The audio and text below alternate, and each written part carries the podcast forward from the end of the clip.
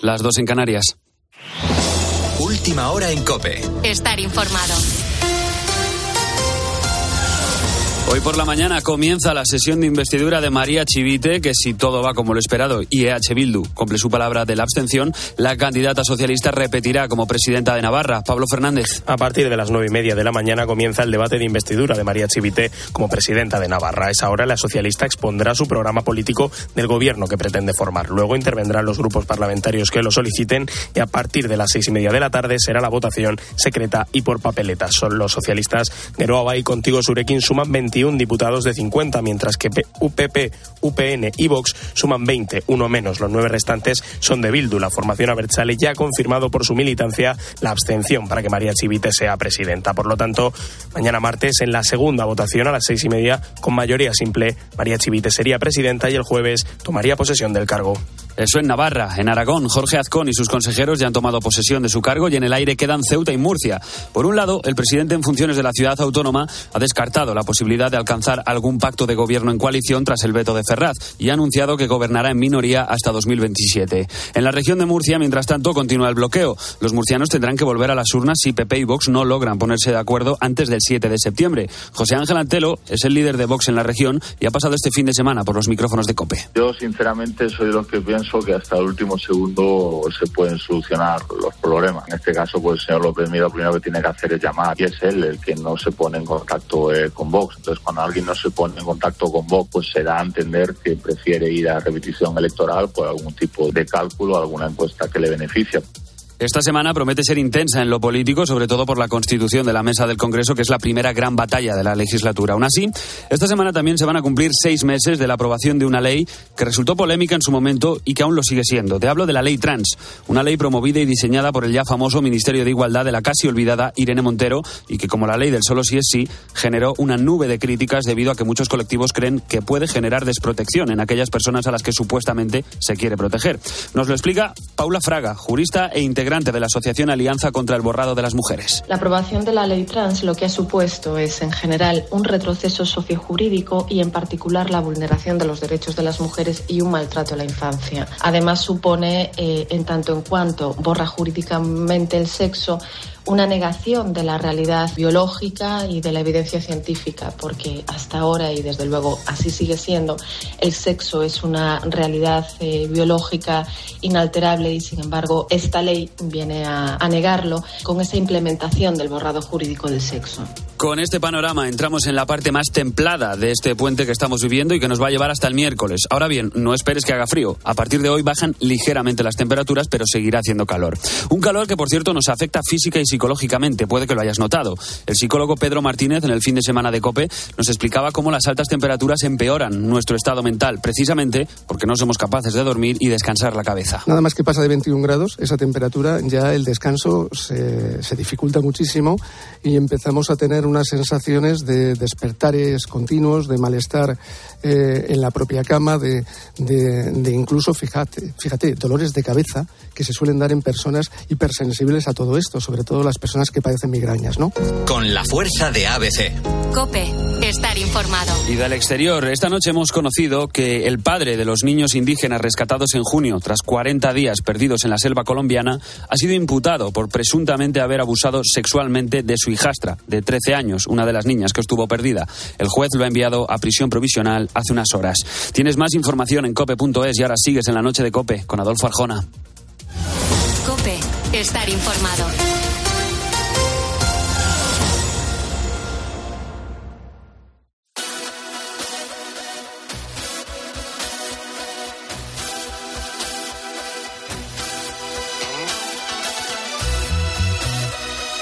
Escuchas la noche. Con Adolfo Arjona. Cope, estar informado.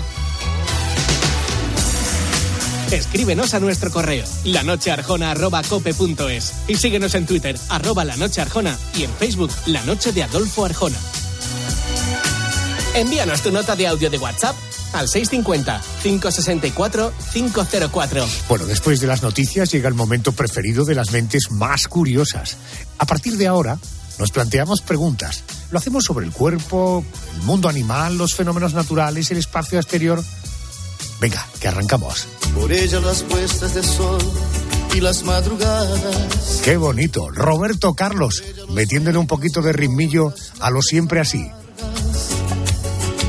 Por ella las palabras bellas, las dulces canciones. El llanto, la risa, el abrazo, las cavilaciones. Por ella cada despertar, cada sentimiento. Las flores, la música, el mar, la lluvia y el viento.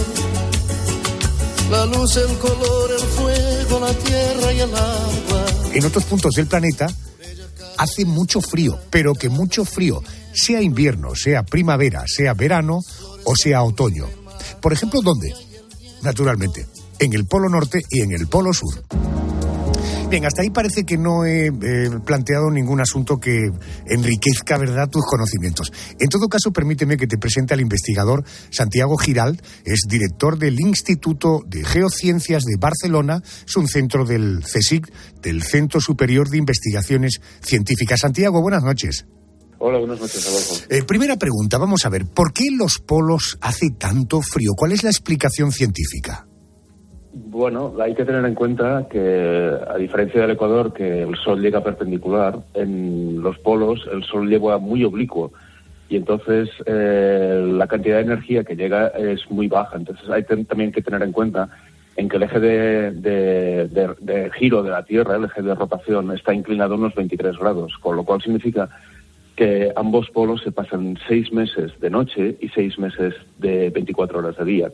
Entonces, si tú sumas el que llega poca, poca luz de sol con el que se pasa seis meses completamente oscuras, pues claro, allí hace un frío absolutamente atronador. Correcto. Eh, ¿y ¿Qué temperaturas se pueden llegar a alcanzar en un polo y en el otro? Es decir, ¿hace más frío en el polo norte o en el polo sur? Bueno, ah, mm, eh, hace más frío en el Polo Sur, pero con, con diferencia. Hay que tener en cuenta en que, mm, claro, en, en la Antártida, ¿no? Sería el Polo Sur, eh, es el sitio más árido del planeta, ¿no? Porque está básicamente en el centro de la Antártida, está prácticamente a 4.000 metros de altitud y la temperatura allí, la mínima que se ha registrado, el mínimo histórico, son menos 90 grados, casi menos 90 grados ah, centígrados. O sea, hay que tener en cuenta que el- un frigorífico normalmente está a menos 15. O sea que la temperatura realmente puede bajar mucho. En cambio, en el, en el Ártico, como a diferencia de, la, de la Antártida hay mucha agua alrededor, es un, básicamente es un, es un océano, ¿no? Entonces la temperatura baja menos y la temperatura mínima que puede llegar a, ver en, en Groenlandia, la mínima registrada es casi 60 bajo cero. Continúa siendo la temperatura baja, pero no son los menos 90 de, del centro de, la Antártida. Qué barbaridad. Antártida menos 90 grados, en el Ártico menos 60 grados. Eh, vamos a quedarnos en la zona más fría, en la Antártida. Eh, ¿Cómo es un día en esta época del año? ¿Se ve la luz del sol? Eh, no sé, ¿cómo evolucionan las temperaturas a lo largo del día? Porque supongo que cambia dependiendo del momento del día o de lo que se puede decir día, ¿no? Bueno, a lo, a lo largo del día puedes tener todas las estaciones. Eh, yo las veces que he bajado allí y, y he estado trabajando, eh, puedes tener realmente... La temperatura cambia de hora en hora. O sea, tú puedes tener un sol precioso eh, y estar a 2 grados, 3 grados, que es la temperatura que ahora más o menos es la, la que tienes. Allí hay que tener en cuenta que es verano. Eh, finales de verano, tienes una aproximadamente entre 2, 3 grados en, en la costa. Si te vas al interior del, continente austra- am- antártico, puedes llegar a tener menos 20, menos 15, menos 20. No son los menos 90 de pleno invierno cuando no hay luz. Eh, y puedes tener perfectamente, te levantas con sol, una hora después tienes un viento de 100 kilómetros por hora que la temperatura, la sensación térmica te baja a menos 20. La siguiente hora puedes tener una niebla en la que no ves prácticamente nada, prácticamente, a, a tres metros no ves. Eh, y al siguiente hora vuelves a tener un, un- un sol brillante y se ha, se ha ido toda la niebla. Entonces, la- el gradiente térmico que va sufriendo a lo largo del día es bastante grande. Va, va cambiando, de, puedes ir, la sensación térmica, ¿eh? puedes ir básicamente de menos 10 o menos 15 si sopla mucho viento a 3, 4 grados si, si, si no, no hay viento y, está el sol. En cuanto a la luz solar, bueno, pues em, depende de dónde estés latitudinalmente. Hay que tener en cuenta, por ejemplo, que en la Antártida, eh, la Antártida empieza, el círculo polar ar- antártico empieza en 66 grados sur y llegaste a los 90. Si tienes en cuenta que cada grado son 100 kilómetros, teniendo en cuenta que son 30, 33 grados, estás hablando de, 33, eh, de 3.300 kilómetros de, de gradiente. Entonces, en función de dónde estés, de, de- de la Antártida, puedes tener 24 horas de luz, como si estás en el centro de la Antártida, a, conforme te vayas desplazando hacia latitudes cada vez más, más, más bajas, ¿no? hacia los, los 70, los 80 o los 60, entonces la, cada vez tienes más periodos de, de oscuridad. Pero bueno, hay que tener en cuenta que igual la oscuridad dura dos horas o tres horas. O sea, tú te metes en la cama a las 12 de la noche y a las 2 de la mañana la luz es prácticamente las 12 del mediodía nuestros. O sea, que lo- eso realmente cuesta adaptarse. Impresiona, impresiona mucho. ¿eh? Mm, Cuando estás allí, miras el reloj dentro de, de una tienda de campaña o estás en una base y levantas la vista y dices, uy, ya- tiene que ser muy pronto y ves que son las 2 de la mañana porque el sol prácticamente no, no se ha escondido. Madre mía, bebé, por tanto, un sitio que no es recomendable para personas sensibles a los cambios de tiempo. Y luego, claro, en dimensiones, por lo que me dices, estamos hablando de 10 veces España, digo, de tamaño. Bueno, en todo caso, Carmen, ya verás que en el matrimonio hay- habrá tiempo de frío, tiempo de calor. Eh, ¿Alguna duda para Santiago? Pues sí, porque con estas condiciones, a mí la duda que me surge, más allá de las expediciones científicas, ¿no? En las zonas polares vive gente, hay población en el Polo Norte y en el Polo Sur. Eh, eso es una de las grandes diferencias. Por ejemplo, la, la Antártida no hay mm, gente antártica, digámoslo así. No, no hay gente, porque es un territorio internacional. Eh, eso a principios de los años 50 se estableció un, un tratado, que es el Tratado Antártico, eh, por el cual se declaró la Antártida eh, territorio internacional. Es un territorio básicamente de, para estudiar, para hacer investigaciones. Y entonces no hay nadie que haya naci- nacido en la Antártida. De hecho, si tú, por, la- por esas extrañas casualidades, porque en realidad si estás, si las mujeres están embarazadas no pueden viajar a las hacer investigación a la, a la Antártida. Porque hay que tener en cuenta que bueno que las condiciones son muy extremas y, las condiciones sanitarias, a pesar de, haber muy buenos equipos sanitarios allí, son las que son. No, tienes un hospital como puedes tener, a, no sé, saliendo de Madrid, Barcelona o Sevilla, ¿no?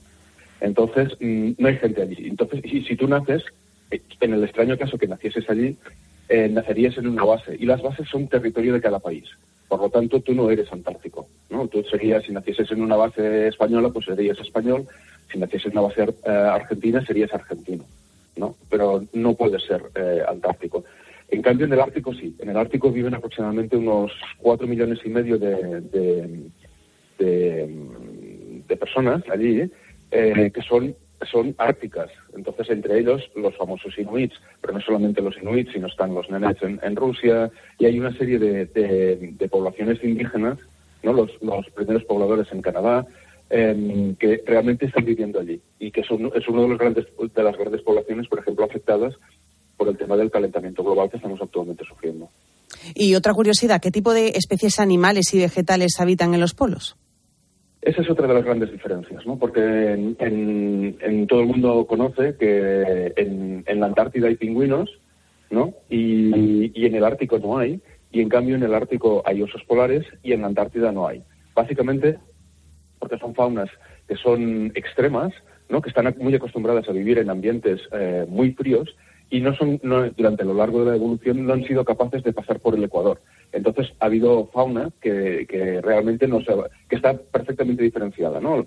Los osos polares en el, en el polo norte, los pingüinos en el polo sur. Después hay otra fauna que sí que la encuentras en los dos sitios, ¿no? Por ejemplo, las ballenas. Las ballenas migran de polo a polo, ¿no? Y van subiendo y bajando, van buscando, siguiendo el, el krill. A nivel de vegetación, eh, por ejemplo, en la Antártida no hay grandes eh, plantas o árboles como nos podríamos entender. Ah, lo- los tenemos aquí, no, hace demasiado frío. ¿no? Entonces, en las zonas más coste- costeras, básicamente lo que encuentras son musgos, líquenes y alguna que otra planta, alguna hierbecita, para entendernos así, hablando coloquialmente, que son eh, endémicas de la zona. En el Ártico eh, sí que hay arbolitos, árboles mm, un poco más eh, como los podríamos llegar a entender, pero realmente no levantan eh, 10 centímetros del suelo. No son árboles que están muy acostumbrados a pasarse seis meses en- a- al año cubiertos de nieve, ¿no? Y entonces, en lugar de crecer en la vertical, crecen en la horizontal.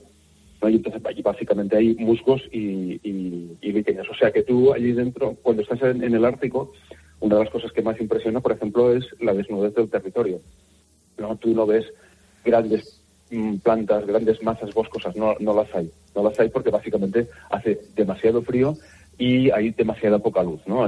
Teniendo en cuenta eso que lo, los seis meses de, oscuridad que, se pasa tanto en el Ártico como en la, Antártida. Ah, es que es un lugar absolutamente extremo. Eh, eh, Santiago, Santiago Giral, director del Instituto Geociencias de Barcelona, del Centro Superior de Investigaciones Científicas. Gracias por atenderme y buenas noches. Muchas gracias, Adolfo. Buenas noches. Te, quiero dar el truco para tomar algo dulce sin que los remordimientos sean muy profundos. Es que seguro que lo has oído alguna vez. El chocolate negro es saludable. Pero ¿eso por qué es? ¿Por qué es saludable el chocolate negro? Hablemos con un nutricionista, es además licenciado en farmacia. Antonio Zoido, muy buenas noches.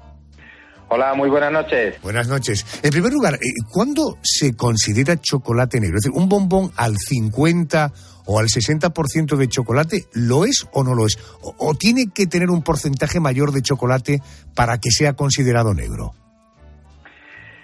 Bueno, pues podemos considerar que un chocolate negro lo es cuando eh, la cantidad o proporción de cacao que lleva en sus ingredientes es eh, muy elevado.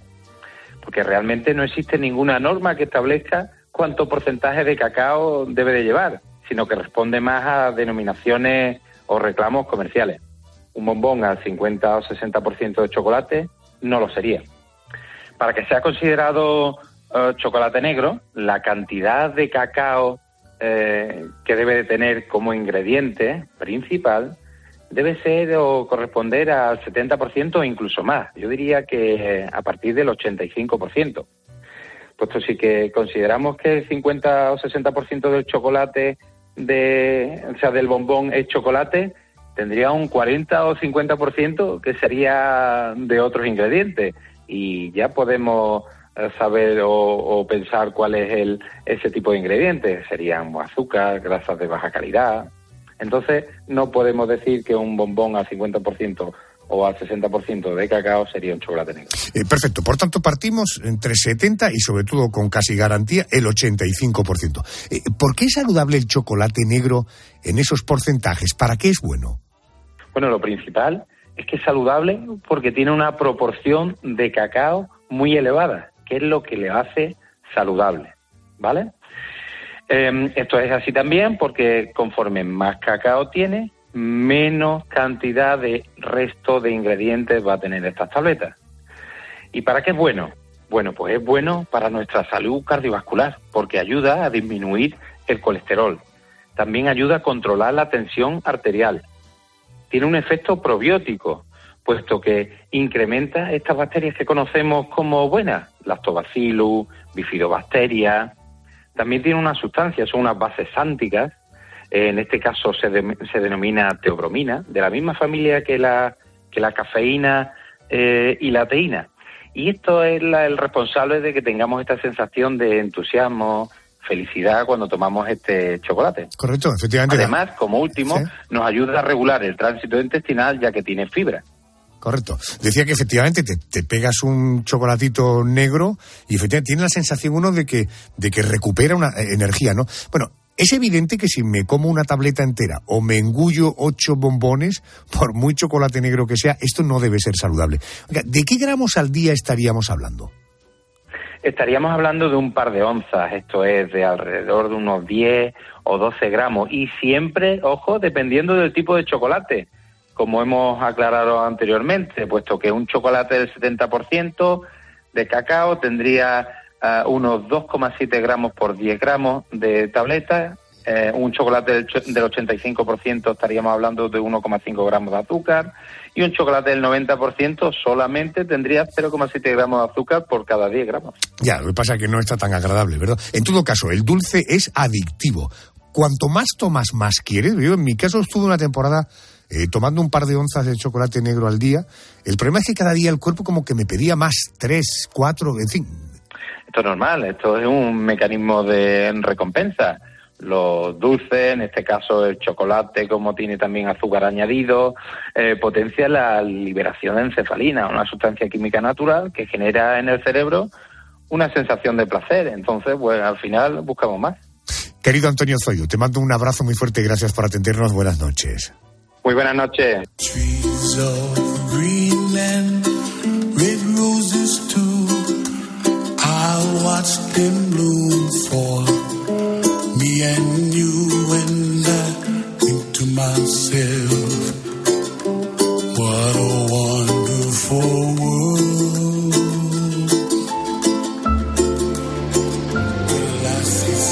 Lo comprobamos en cada amanecer y en cada atardecer. La Tierra se mueve. Y vaya si se mueve. A unos 1.600 kilómetros por hora sobre sí misma. Es lo que llamamos movimiento de rotación. Y como ya sabes, tarda 24 horas, o lo que es lo mismo, un día en completar este movimiento, este movimiento de rotación. Lo que tal vez no sepas es que siempre lo hace en la misma dirección, de oeste a este. Para que lo veas más claro, en el sentido contrario de las agujas del reloj. En el resto de planetas del sistema solar, el movimiento es el mismo, solo Venus y Urano giran de este a oeste. Oiga, pero ¿qué pasaría si la Tierra imitara a estos planetas y girara al revés de cómo lo hace? Vamos al experto Miguel Cabezas, es profesor del grado en física de la Universidad Internacional de La Rioja. Profesor, muy buenas noches y bienvenido a la COPE. Buenas noches, Adolfo. Buenas noches, Miguel. Eh, vamos a empezar, si te parece, por algunas consideraciones generales para entender. En primer lugar, ¿por qué la Tierra gira sobre sí misma? Pues Adolfo, yendo al origen de todo, se cree que la gran explosión inicial que creó el universo actual, el Big Bang, contenía ya un movimiento de giro que se fue transmitiendo a lo largo del tiempo según se fueron formando las galaxias. Si mirásemos la Tierra desde un satélite sobre el Polo Norte, lo que veríamos es que la Tierra gira en sentido contrario a las agujas del reloj. Y el Sol y la mayoría de los planetas también giran en ese sentido, bueno, salvo Venus y Urano, que son los únicos planetas que giran en sentido contrario. Y la verdad es que no se sabe muy bien todavía por qué. En todo caso, es una suerte que la Tierra gire, porque si no lo hiciese, el lado continuamente iluminado por el Sol sería un desierto insoportable y el lado oscuro estaría permanentemente congelado. Solo existiría una franja habitable muy delgada entre esas dos zonas. Entiendo. Por tanto, si la Tierra girara al revés, eh, debemos pensar que cambiaría de alguna manera la fisonomía del planeta. Totalmente. Además del intercambio de posiciones entre el amanecer y el atardecer, habría muchos otros cambios. Por ejemplo, el anticiclón de las Azores que todos conocemos ya no nos llegaría a la península ibérica, se iría hacia la costa de Norteamérica. En simulaciones por ordenador se ha llegado a la conclusión de que cambiaría de forma muy profunda el clima y por lo tanto se modificaría también la superficie terrestre. Por ejemplo, Brasil pasaría a ser un país desértico. El Golfo Pérsico y los desiertos de África se convertirían en regiones verdes. Rusia tendría un clima más templado y en España y parte de Europa sufriríamos inviernos mucho más fríos con unas temperaturas medias de unos 10 grados centígrados más bajas que las actuales. Eh, Miguel, permíteme una curiosidad personal, en fin, por razones que no vienen al caso.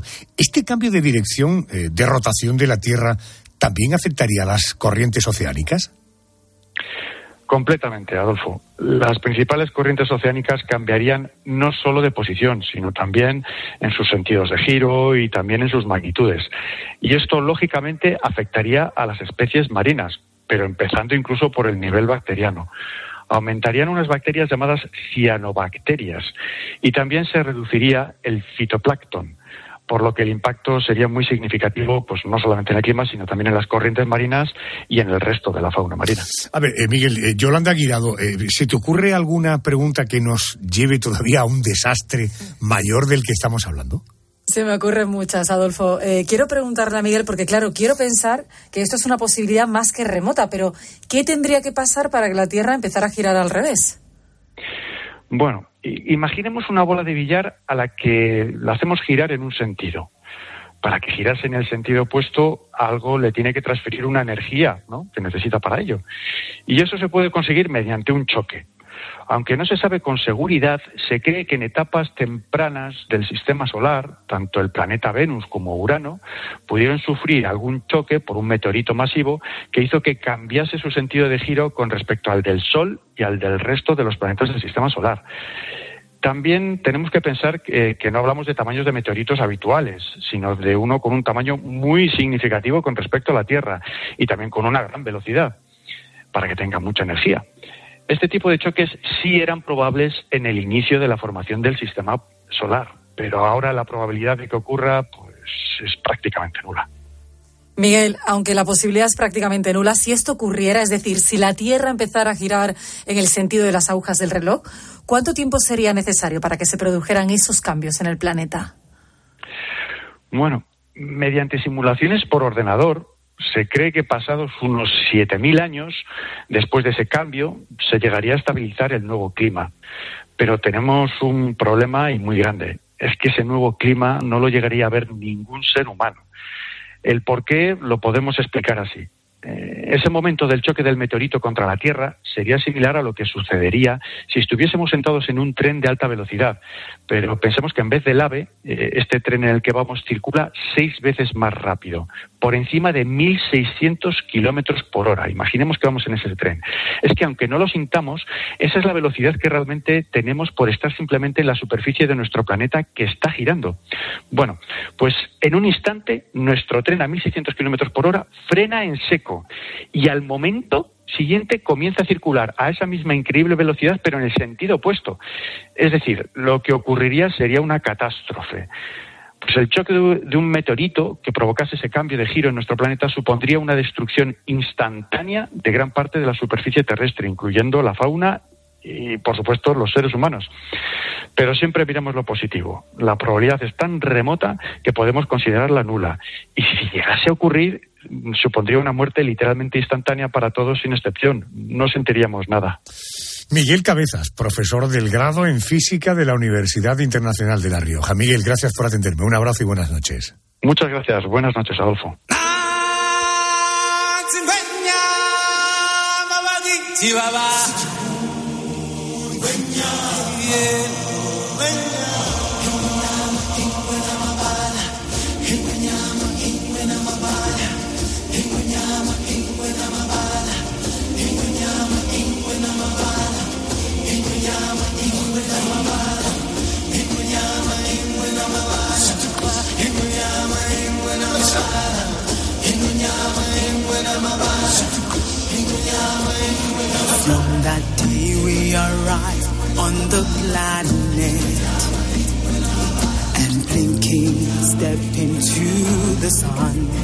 Dicen que su rugido se puede oír a nueve kilómetros de distancia. Es decir, si elegimos un sitio que casi todos tenemos en mente, por ejemplo, las cuatro torres del Paseo de la Castellana, si rugiera, le escucharíamos desde la estación de Atocha. Su poblada melena, sus enormes colmillos, sus ojos rasgados. Te hablo naturalmente del león. Y esta noche me quiero preguntar, ¿por qué al león le conocemos como al rey de la selva? Belén Negrete es coordinadora de formación de Instintia, es la escuela especializada en fauna. Querida Belén, muy buenas noches. Hola, buenas noches. Buenas noches. Eh, primero una curiosidad, eh, ¿por qué nos referimos al león como el rey de la selva, que por cierto, él habita en la sabana? Bueno, eh, bueno, como ya, ya sabéis, eh, el león habita, habita habitualmente en la sabana, pero también puede habitar en algunas zonas boscosas. Obviamente no es eh, la selva como tal, como nosotros conocemos, que o sea, nosotros nos imaginamos pues la selva frondosa como puede ser de Sudamérica, el Amazonas, pero sí que pueden vivir en algunas regiones en, zonas más boscosas. Entiendo. Eh, eh, ¿Qué características físicas hacen del león un animal tan poderoso como para que le conozcamos como el rey de la selva? Le voy a pedir datos, por ejemplo, sobre su envergadura, su peso, su fuerza, no sé, su velocidad, incluso la potencia de su rugido. Bueno, eh, obviamente eso depende de cada individuo y del sexo. Los, los machos son mucho más grandes que las hembras.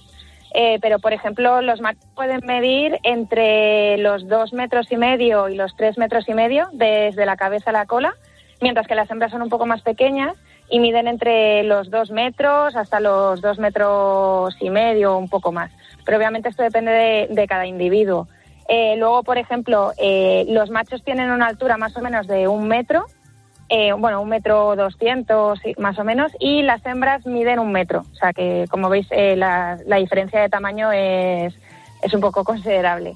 Y los machos pueden pesar entre los 150 a 225 kilos, mientras que las hembras adultas, obviamente estoy hablando de individuos adultos, eh, pesarían más o menos entre los 120 y los 182 kilos. Eh, cuando cazan, ¿vale? Porque eh, no siempre no siempre están cazando, pero cuando cazan pueden alcanzar las velocidades entre los 50 a 60 kilómetros por hora. Y se ha visto que el rugido del león se puede escuchar no solo a más de 9 kilómetros de distancia, sino que es muchísimo más. Se puede escuchar a más de 18 kilómetros. Obviamente esto depende de, de, la situación, porque no es lo mismo escuchar un rugido en plena sabana que si estás en una zona con más bosque. Y también depende mucho del tiempo, porque sí que se les escucha más eh, en, cuando hace un tiempo más eh, nublado eh, por la transmisión del sonido con el, con el aire y se les escucha también mucho más por la noche. Bueno, es espectacular. Un bicho, un animal de 3 metros, 1,20 de alto, 200 hasta 225 kilos, hasta 60 kilómetros por hora cuando está cazando. Eh, cuando ruge se le puede llegar a oír hasta 18 kilómetros de distancia. Es, eh, Carmen, espectacular lo que cuenta Belén, ¿verdad? Absolutamente espectacular. Y yo a Belén le quiero hacer otra pregunta, hablando del león esta noche. ¿Cuál es la tarea del león en la manada?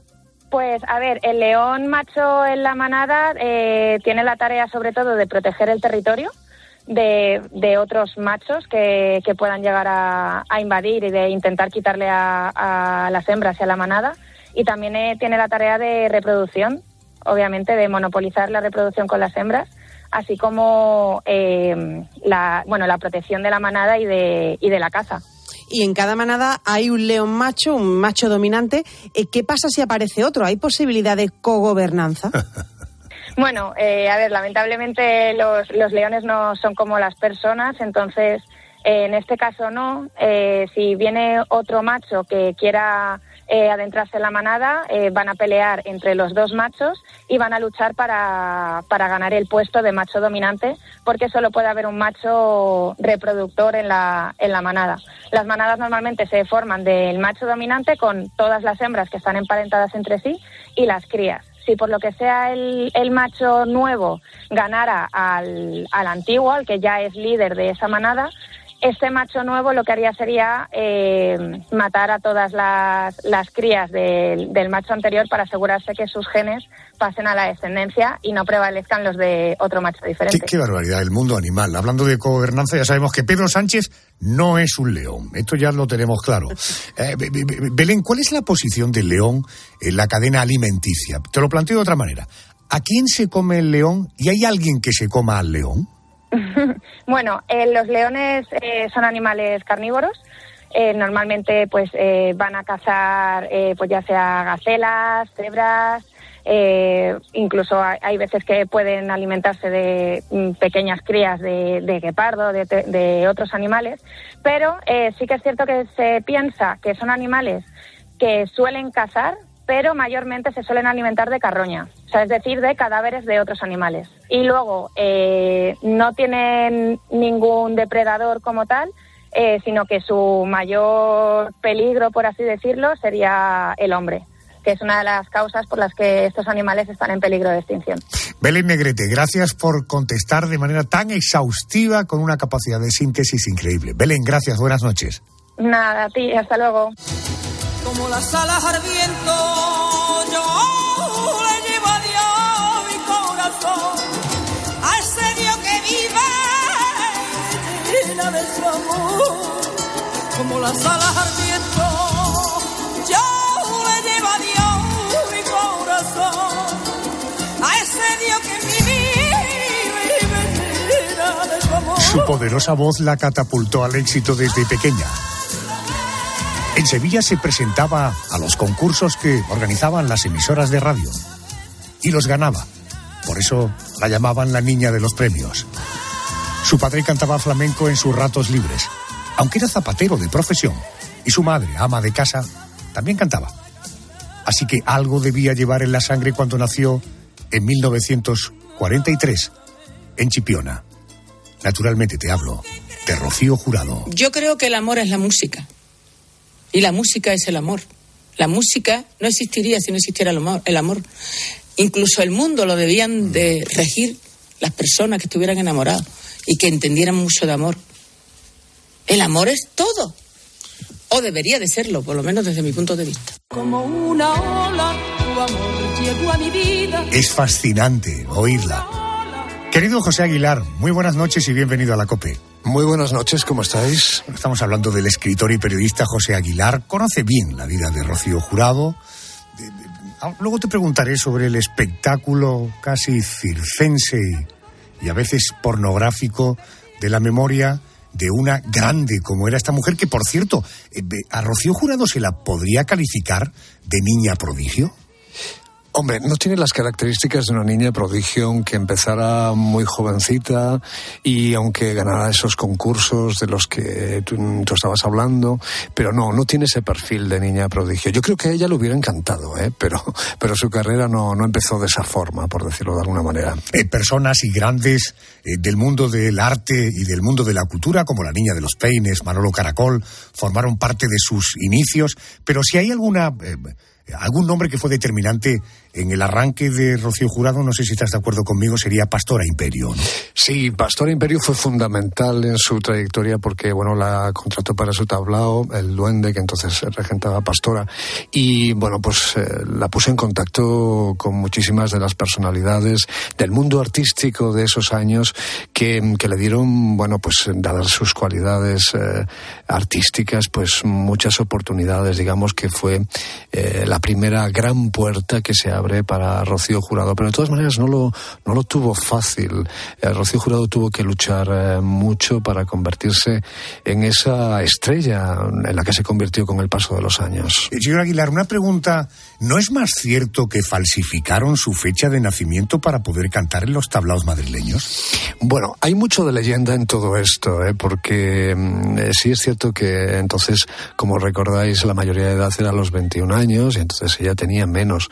Pero, mm, pero bueno, yo no sé si exactamente fue así. Ella, además, eh, se quitaba un poquito de edad, como casi todas las estrellas del momento. A Jurado dicen que fue pionera en sustituir el traje de volantes y lunares por trajes de noche para cantar copla o flamenco. Esos escotes tremendamente sugerentes que a más de uno nos hizo eh, soñar con paraísos infinitos. Sin embargo, le trajo problemas esos atrevimientos con su imagen asociada al mundo de la copla y del flamenco. Hombre, ella fue una innovadora y rompió con esa imagen, ¿no? En aquellos momentos eh, la censura evidentemente estaba ahí y bueno, pues a veces veías esas flores inmensas en un escote que, que no procedían con el vestido ni con nada, pero que bueno, pues que allí se las plantificaban, por decirlo de alguna forma, ¿no? Pero Rocío Jurado sí que es verdad que daba una imagen totalmente distinta, totalmente nueva, con una gran personalidad que, mm, que traspasaba batería y que el público lo recibió así, ¿no? Y digamos que, que reinventó la manera de decir muchas canciones.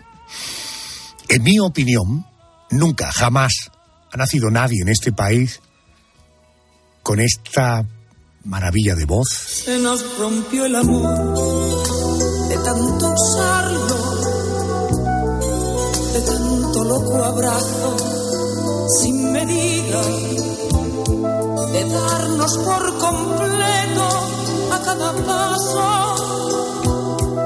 Se nos quedó en las manos un buen día,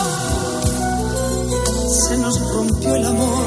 Sin duda revitalizó la copla cuando estaba en horas bajas y saltó a la categoría de, de estrella internacional con un repertorio melódico y, una imagen al gusto europeo. Pero, eh, eh, Pepe, no sé si estás de acuerdo conmigo, fue también una pionera en exportar la copla y la canción melódica española.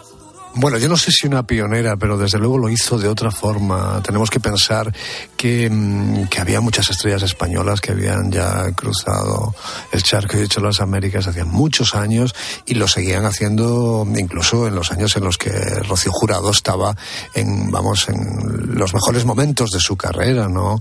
Lola Flores eh, nunca abandonó América y América la adoraba. Lo que pasa es que, que Rocío lo hacía de una forma diferente y con con un punto internacional que llamaba poderosamente la atención y eso unido a esa eh, personalidad abrumadora, arrolladora y esa voz increíble, pues claro, hacían desde luego un producto absolutamente privilegiado, entre comillas. En la radio, eh, cuando uno quiere bucear, por ejemplo, la vida de estas grandes artistas, eh, parte del éxito, digo, en la radio es elegir bien tu interlocutor con quién hablas. Eh, yo he elegido a José Aguilar. En el mundo de la música, tengo la impresión de que es muy relevante elegir bien quién te compone las canciones. Digo porque digo esto porque Manuel Alejandro es toda una garantía y yo creo que él impulsó de manera determinante la carrera de Rocío, ¿no? Hombre, Manuel Alejandro es uno de los grandes compositores de la, de la historia de la música, no solo a nivel español, sino a nivel mundial. Ella tuvo una gran suerte en que mm, le hiciera tantas canciones para ella que ella interpretó como nadie, por supuesto, pero ese tándem que hicieron sobre todo en una época fue determinante sobre todo para, para ese enlace, para ese tándem con el gran público que, que, que Rocío Jurado pues consiguió y yo creo que de verdad que la clave está en Manuel Alejandro sin ninguna duda. En el año 2000 le concedieron en Nueva York el premio a la mejor voz femenina del siglo XX. Eh, ha cantado en Las Vegas. Eh, quizá ha sido eh, una de nuestras artistas femeninas más internacional, porque ella, más allá de nuestro país, al otro lado del Atlántico, había toda una consideración en torno a su figura, ¿verdad? Sí, la querían mucho pero bueno, yo creo que fue una más. Eh. Por ejemplo, nunca llegó, aunque por supuesto a nivel artístico no se pueden comparar en ningún sentido, y lo digo positivamente, eh, pero Rocío Durcal, por ejemplo, consiguió mucha más proyección, pero Rocío Jurado era muy querida. Lo que pasa es que a veces no hacía eh, todas las giras a las que la invitaban por diversos motivos, no se prodigó tanto, y eso también es importante, claro. Se nos rompió el amor de tanto usarlo, de tanto loco abrazo, sin medida, de darnos por completo a cada paso. José, ¿qué piensas del espectáculo mediático que se está haciendo alrededor de, de la vida de Rocío Jurado y del post-mortem?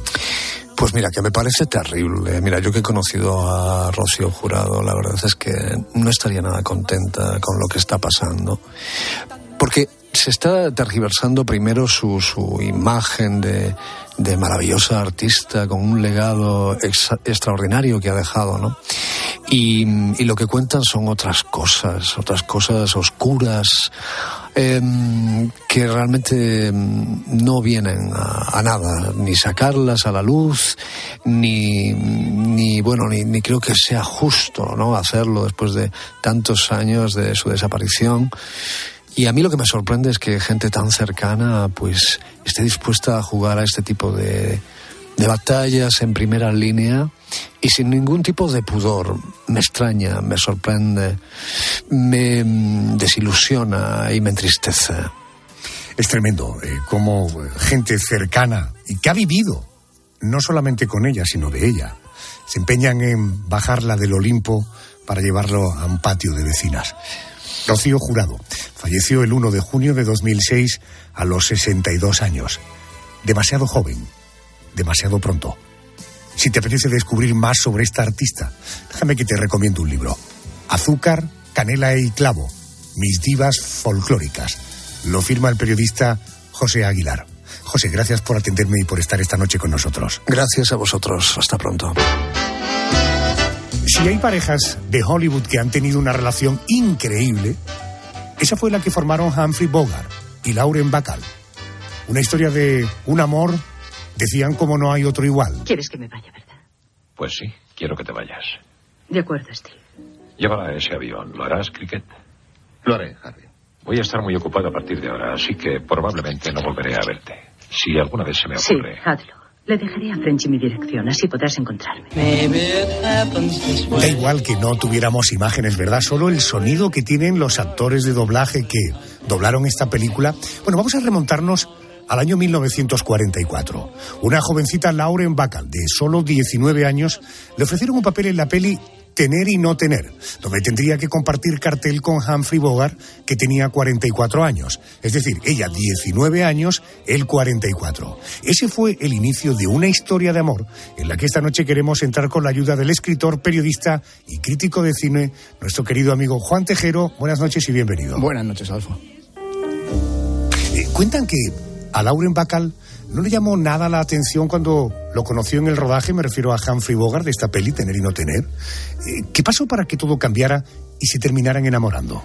Bueno, ella era muy joven y Humphrey Bogart no era un hombre especialmente atractivo.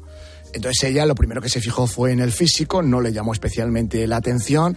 Además, Humphrey Bogart estaba casado en medio de un matrimonio absolutamente tormentoso con una actriz que se llama Mayo Method, que entre sus costumbres, por ejemplo, estuvo la de apuñalar a Humphrey Bogart en una de esas discusiones. Caramba. Sí, sí, sí, sí, ese fue un matrimonio en el que el alcohol era el principal protagonista y aquello siempre acababa en batallas campales. O sea, Humphrey Bogart tenía un buen costurón y también otra vez le sacó una pistola, o sea que él estaba en medio de una batalla campal. Pero lo que sí tenía Bogart era un carisma difícil de explicar y probablemente solo somos capaces de sentirlo si lo podemos ver cerca. Y Bacall, pues acabó hechizada por el embrujo de este hombre. Un hombre que al principio estaba distante, pero a medida que fue conociendo a esta jovencita se sintió irremediablemente atraído por ella.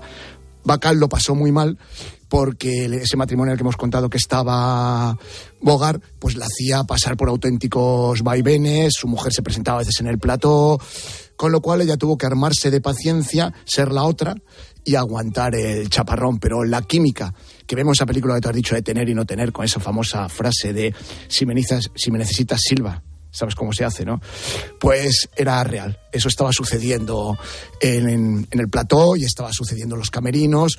Y un día Bogart le dio su número de teléfono y le dijo, te voy a llamar, dame tu número de teléfono. Bogart le la llamó y a partir de ese momento pues ya sus destinos quedaron unidos. Mayo del 45, se casan. Ellos tenían gustos muy distintos pero compartían valores políticos. Eh, recuerdo que se les llegó, recuerdo quiero decir que he leído que se les acusaba de comunistas. Eh, ¿Cómo fue su vida en aquellos primeros años de matrimonio? ¿Eran una pareja tan ideal como parecían? No, tenían también su momento borrascoso, pero hay que contextualizar el momento. Estamos hablando de entre el 45 y el 47. Ellos se casan en una ceremonia muy íntima, después de que por fin Bogart haya conseguido el divorcio. Y es verdad que eran muy distintos. Bogart era un gran bebedor, por decirlo suave, y no le gustaba demasiado la vida en sociedad, sino, que le gustaba estar con sus amigos hasta altas horas de la madrugada, gente como Spencer Tracy, David Niven, otros, otro tipo de juerguistas. Y Bacall era una mujer a que le gustaba la vida en sociedad, pero no bebía. Aún así, se compenetraron bien. ¿El alcohol no fue un problema en esta pareja? Fue un problema para Bogart porque acabó llevándoselo por delante, pero no para Lauren Bacall, que sí que tuvo que aguantar muchas borracheras y un declive físico de Bogart importante. Eh, Juan, una pregunta. ¿Bogart fue uno de los fundadores o el fundador de aquel famoso grupo de juerguistas, los Rat Pack? Sí, claro. Eh, en el 47, que como tú has nombrado lo de que le tacharon de comunistas, serán porque empieza la caza de brujas. Entonces, tanto Bogart como Bacall se significan y hacen aquella famosa marcha hacia el Congreso, hacia la Casa Blanca, en la cual reclaman pues que cesen la persecución contra actores, escritores, etcétera. Pasa ese momento en el que Bogart se, se quita de en medio cuando ve que su carrera puede peligrar y entonces, digamos que queda domesticado, y ahí empieza un Bogart ya más juerguista y más dedicado a los placeres de la vida. Ahí es cuando forman una pandilla. Aparte Spencer Tracy, que yo creo que ha sido el mayor alcohólico que ha tenido Hollywood con Richard Barton, pues estaban gente como Judy Garland, otra que también le daba bien a la bebida, David Niven, un tío muy simpático y con una gran vida social, estaba Shirley MacLaine. Cuentan que una noche después de una de esas juergas estaban todos reunidos en la suite de Bogart. Lauren Bacall, que no había participado de la juerga, se levanta y les ve todos, pues imagínate, después de una noche en la que el alcohol ha sido el principal protagonista, como estaban. Les mira y se les queda diciendo, sois una, parecéis un atajo de ratas.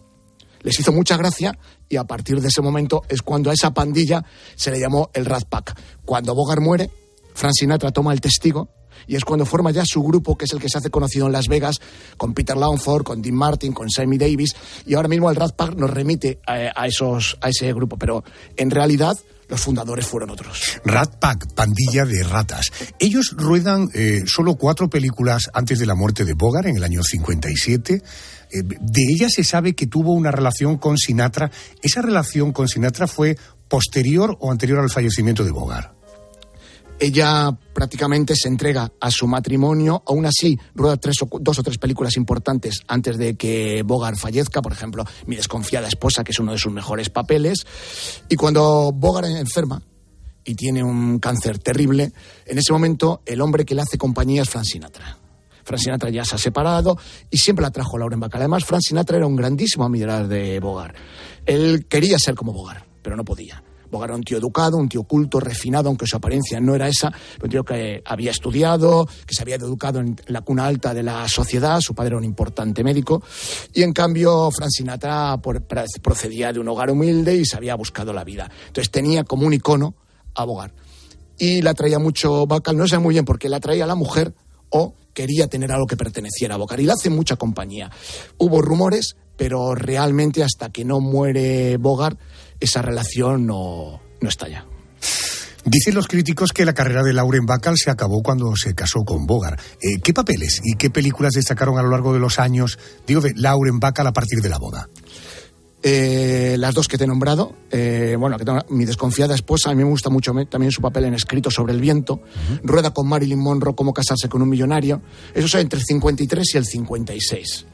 Hasta el 53 prácticamente vive dedicada a su matrimonio, esos tres años sí que su carrera repunta, pero Bogart contrae, tiene el cáncer y Bacall abandona el cine y se dedica a cuidarle. Muere rápido, pero a partir de ese momento, cuando Bacall quiere reincorporarse al cine, se da cuenta de que su momento ha pasado. Es joven todavía, es una gran actriz, es una mujer que podría haber tenido grandes papeles, pero ya solo ofrecen papeles secundarios. De ahí hasta el final. No vuelve a tener ningún papel protagonista importante.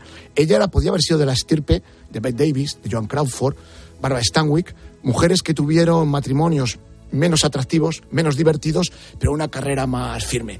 Eh, Lauren Bacall siempre fue la viuda de Bogart, no pudo evitarlo. Aunque después tuvo otras relaciones, se volvió a casar con el actor probablemente más parecido a Bogart que había era Jason Robards. Si había que buscar a alguien que se pareciera a Humphrey, era este actor. Como él, un tremendo alcohólico, y Lauren Bacall lo pasó muy, bien mal con Jason Robards. Dice que fue la única época de su vida en la que perdió el sentido del humor. Entonces, bueno, vivió hasta los 89 años, con lo cual tuvo muchas oportunidades, algunos papeles secundarios que se recuerdan, pues en Misery, en El último pistolero, que fue la despedida de John Wayne, pero realmente la actriz quedó sepultada por el mito de Bogart. Juan, por tanto, eh, ella se casa en el 45, eh, Bogart muere en el 57, queda viuda con 32 años.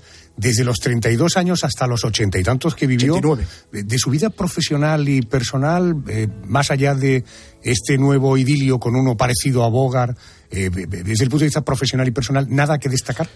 Sí, probablemente con Frank Sinatra, cuando Bogart muere, eh, la relación que ya se estaba germinando, pues bueno, ella no guarda luto mucho tiempo, no porque no lo sintiera, sino que probablemente necesitaba eh, respirar y Frank Sinatra está ahí. Y la relación va para adelante y un día Frank Sinatra le pide matrimonio y ella lo acepta, y, pero a la mañana siguiente lo cuenta a la prensa y Frank Sinatra le llama indignado y corta la relación en ese momento, no la deja ni explicarse. Probablemente Frank Sinatra nunca pensó en casarse con ella, imagino que fue el fruto de una noche apasionada y Lauren Bacall se lo tomó en serio y ya nunca le perdonó. Profesionalmente, papeles secundarios en Harper, en algunas, en algunas películas no demasiado llamativas, pero sí que en el teatro en Broadway es donde Lauren Bacall es reconocida y, por ejemplo, su obra más famosa, que es Aplauso, que es eh, la versión teatral de Val Desnudo. Ella sustituye a Chalula Van Heat y hace el papel que Bette Davis había hecho en, en la pantalla y ahí triunfa por todo lo alto. Y bueno, los que tuvieron ocasión de asistir a esa representación, pues probablemente comprobaron qué gran actriz había perdido el cine, aunque la leyenda y la historia del cine pues ganó un personaje irrepetible. Querido Juan Tejero, gracias por ayudarnos en estas noches calurosas del verano a traernos el amor a la radio. En nombre de los oyentes del programa, gracias. Un placer.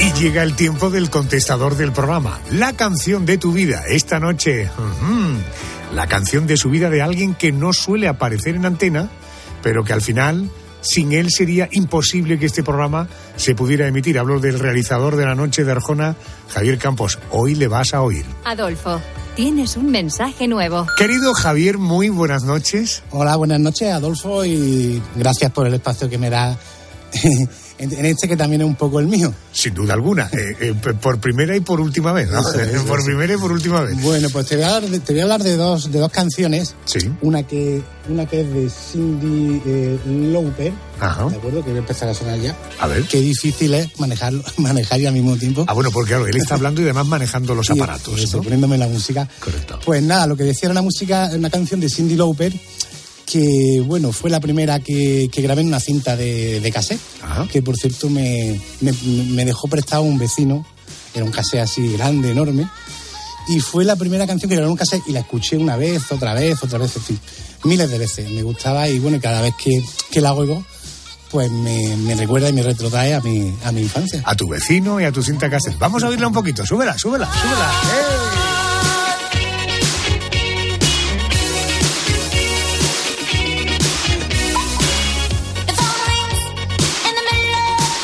Siendo el realizador del programa, por tanto teniendo mucha autoridad, me decía, no una, te voy a dar dos canciones. ¿La segunda cuál sería? Pues la segunda es de, del último de la fila, que vamos a empezar a escucharla ya. Esto me recuerda a mí a cuando yo llegué aquí a Málaga hace veintitantos años, que fue un momento muy importante para mí porque, bueno, llegué para tres días, como el que dice, y llevo veintitantos años. Y es una canción que también me encanta muchísimo por esos recuerdos que me trae de los primeros días que andaba yo por aquí en Málaga. Cuando nos conocimos. Cuando nos conocimos. Que suene la música. Me dices goodbye en tu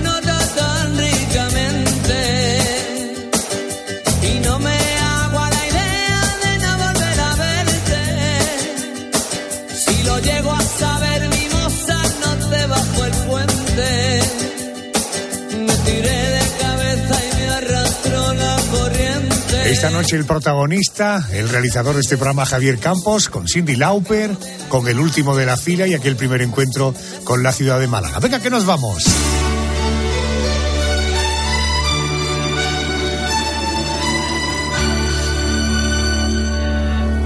Nos vamos y volveremos la semana que viene.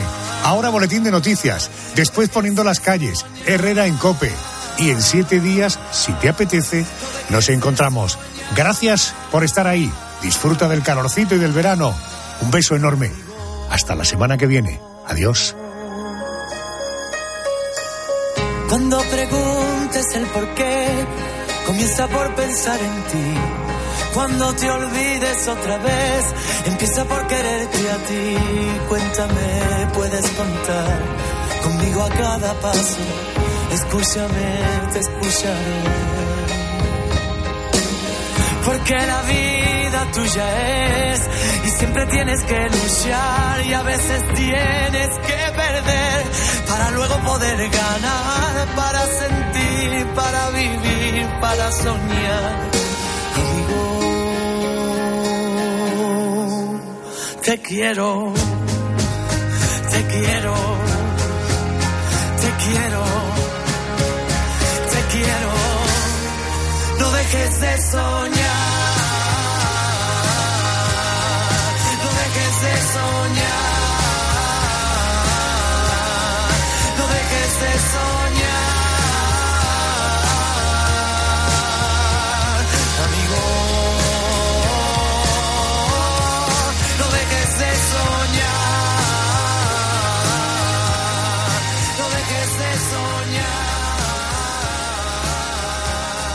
Adolfo Arjona. La noche.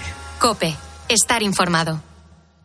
Este verano. ¿Viajas? Te quedas. ¿Trabajas? Descansas. Hagas lo que hagas, en COPE seguimos ahí para contarte todo lo que está pasando. Carlos Herrera. Llega un aire sahariano, hay alerta roja, especialmente en el cuadrante. Ángel Expósito. La noche nos deja también dos sucesos. El primero ha ocurrido en el barrio. Pilar García Muñiz. Pilar Cisneros, Fernando de Aro. Este verano te acompañan estés donde estés. ¿Y ahora qué? Ahora, máster universitario en Radio COPE, organizado por la Fundación COPE y por la Universidad San Pablo CEU, con un año de prácticas remuneradas. Porque la radio en la que crees es la radio en la que puedes aprender junto a los comunicadores líderes. Fórmate a su lado como periodista 360. ¿Por qué hay que atender ese dato? Porque ahí se engloban todos los... Dato fundamental para entender el viraje de la política exterior. Empezó el partido, Albert. Sí, arrancado. Máster universitario en Radio COPE. La radio en la que crees es la radio que te hará crecer. Infórmate en fundacioncope.com y en el 91 828 39 30.